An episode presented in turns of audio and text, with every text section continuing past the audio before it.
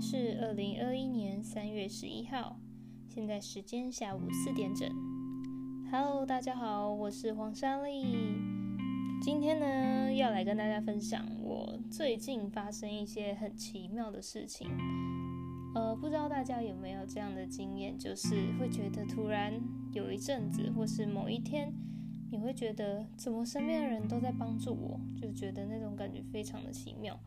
像我昨天就有跟我朋友分享，呃，我最近觉得非常多人在帮助我，然后他就回我说，他也觉得有一阵子，好像圣诞节的时候吧，就有很多人都在帮助他，而且不管是认识的或是不认识的，就会有大家都在帮助你，然后觉得自己非常的幸运，然后心情就会特别的好。就会有一种反思自己，好像也要多帮助别人，那这种感觉非常奇妙。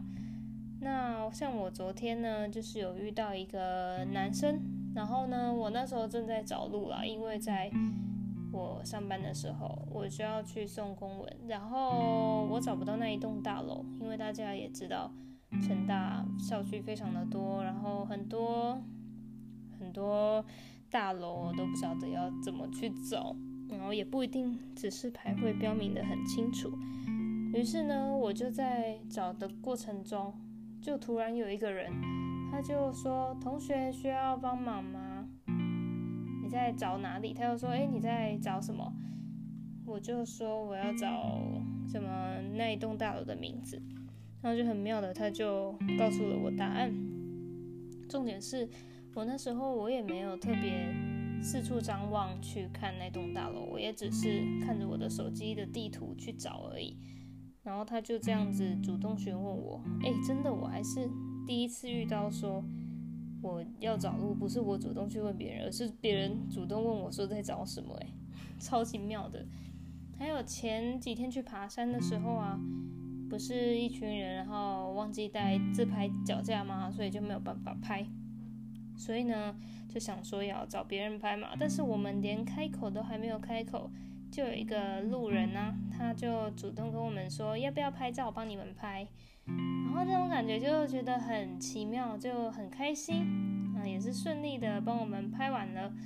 虽然说他的品味蛮奇怪的，他是拍斜的，他可能是想要把把那个背景的那个字给拍进去吧，所以就拍斜的，但是。让我印象蛮深刻的，就会记到现在。因为一般来说，很难会在一些大城市会遇到这样的状况吧，因为大家会害怕说你是不是想骗我啊，或者是有别的疑虑。但是呢，在台南，在南部这样的乡下，我觉得能够有这样子的体会是蛮幸福的，也是充满人情味的地方了。我想这就是很多人都说台湾最美的风景是人的原因吧。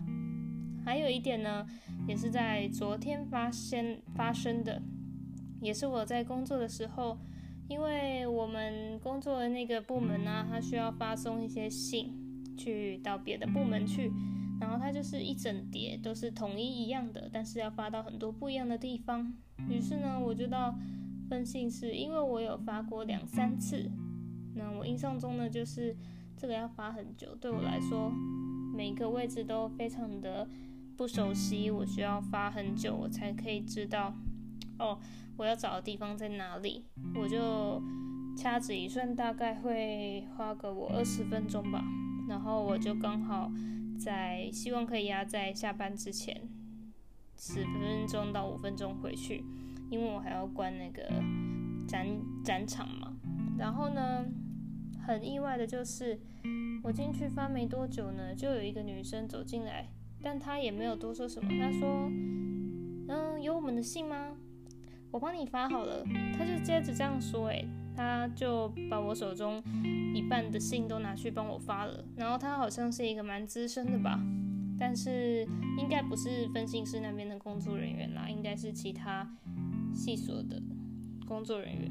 然后呢，他就帮我很快速的发完了，我就看着他没有几下功夫就把它解决了，然后剩下我手上才发出去两张，他又把我手上那一叠拿去发了，我就觉得诶还蛮感谢的啊，虽然觉得诶什么情况？我不认识你，你也不认识我，但是就是有一种互相帮忙的感觉。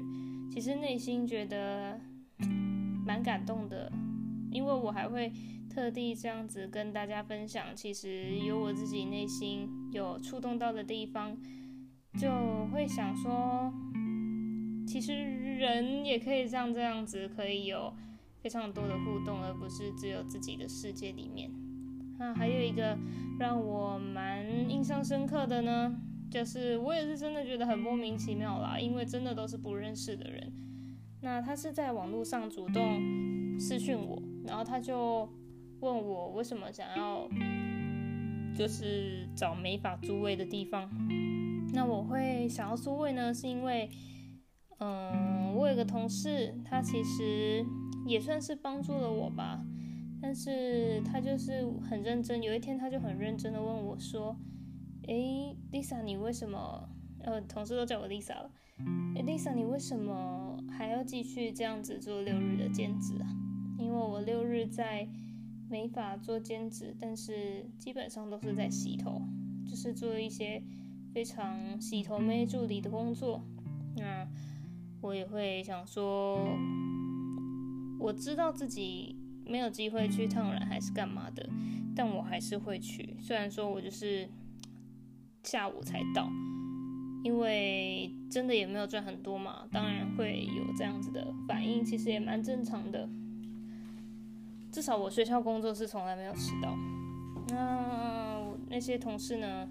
那个同事呢？他就问我这样的问题嘛，然后我给他的回复是，其实我是希望可以在这边。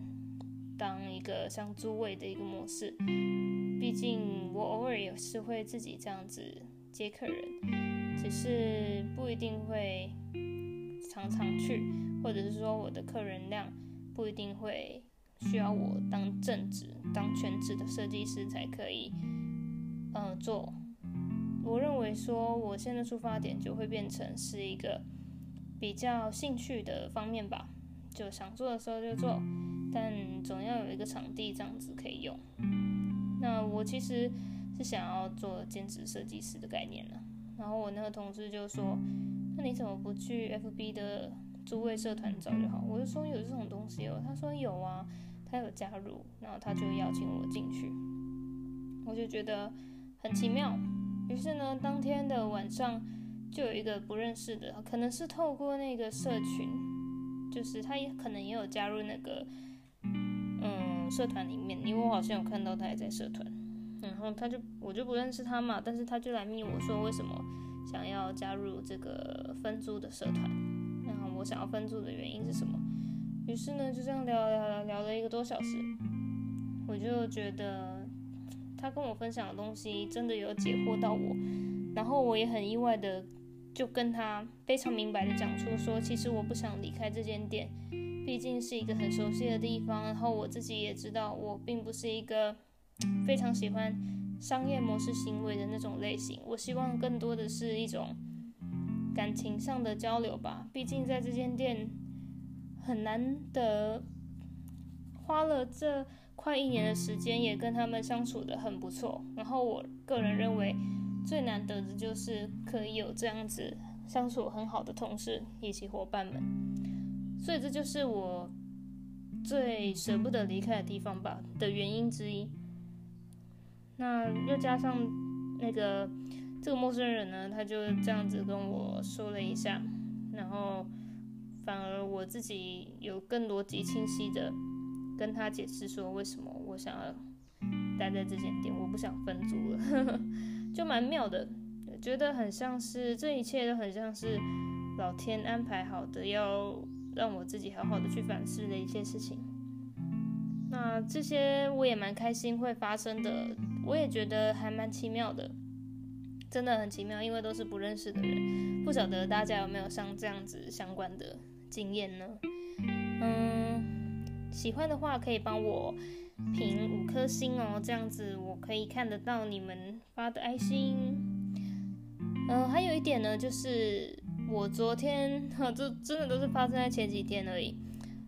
我昨天呢，要回去的时候，就是下课要回去的时候呢，我同学就跟我说：“哎、欸、哎、欸，心仪，因为我本名叫心仪嘛，心仪，你东西都有拿了吗？”我说：“呃，有啊，都拿了啊。”结果他从他口袋拿出我的手机，我手机忘记拿，超扯。然后我就想说：“OK，我又耍了一个白痴的事情。”于是呢，我就很开心的又走到停车场。然后到停车场之后呢，我想说：“干，我的车呢？妈的，我的车呢？不会被偷了吧？”结果我忘记我是停在另一个停车场，可是这真的蛮扯的，因为我真的会会找不到，就是说，因为我平常都是停在地下室，结果我是停在一楼的停车场，就很好笑。然后到一楼，就发现哦，我的车其实在上面。结果我要找我的车，我找到了，重点是我找不到我的钥匙。我就想说，干妈的，我一定是智障。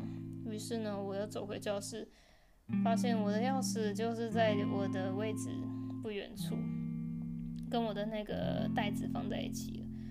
哦，我就是常常会发生像这样的事情啊。然后我爸都说我就是这样呆呆的，我就这样子记性很差。我会不会是什么少年痴呆？我爸说这不是少年痴呆，是天然呆。我也不太懂这是什么意思啊，反正就记性很差吧。那今天差不多就跟大家分享到这里。那最后呢，我觉得这些事情带给我的启发，真的就是我喜欢发自内心的多赞美别人，以及如果别人看起来有什么样需要帮忙的地方啊，我觉得主动去帮忙，真的也许会让他对你的印象非常深刻，尽管。尽管你们都互不相认识，但是他会成为一个心中也激发一种感感恩的心，然后觉得让大家彼此这个世界会变得更加美好。我是黄莎莉，可以追踪我的 IG 叫 H U N N G G R I T。那我每周一跟四的下午或者中午都会更新新的音频哦。那最近的话，我是想要把我的 YouTube 就慢慢的也不用太多重心了啦，因为我觉得，嗯，那也算是一种记录的模式。可是我更喜欢这样子，比较多是用语音的方式，这对我来说是比较大的兴趣啦。那有人可能会对影音方面的是比较有兴趣，但我个人就是比较喜欢用讲话的。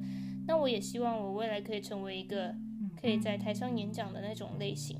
那我现在没有办法想象我可以成为那样子，因为那距离我很遥远。但是相信某一天可以慢慢达成的。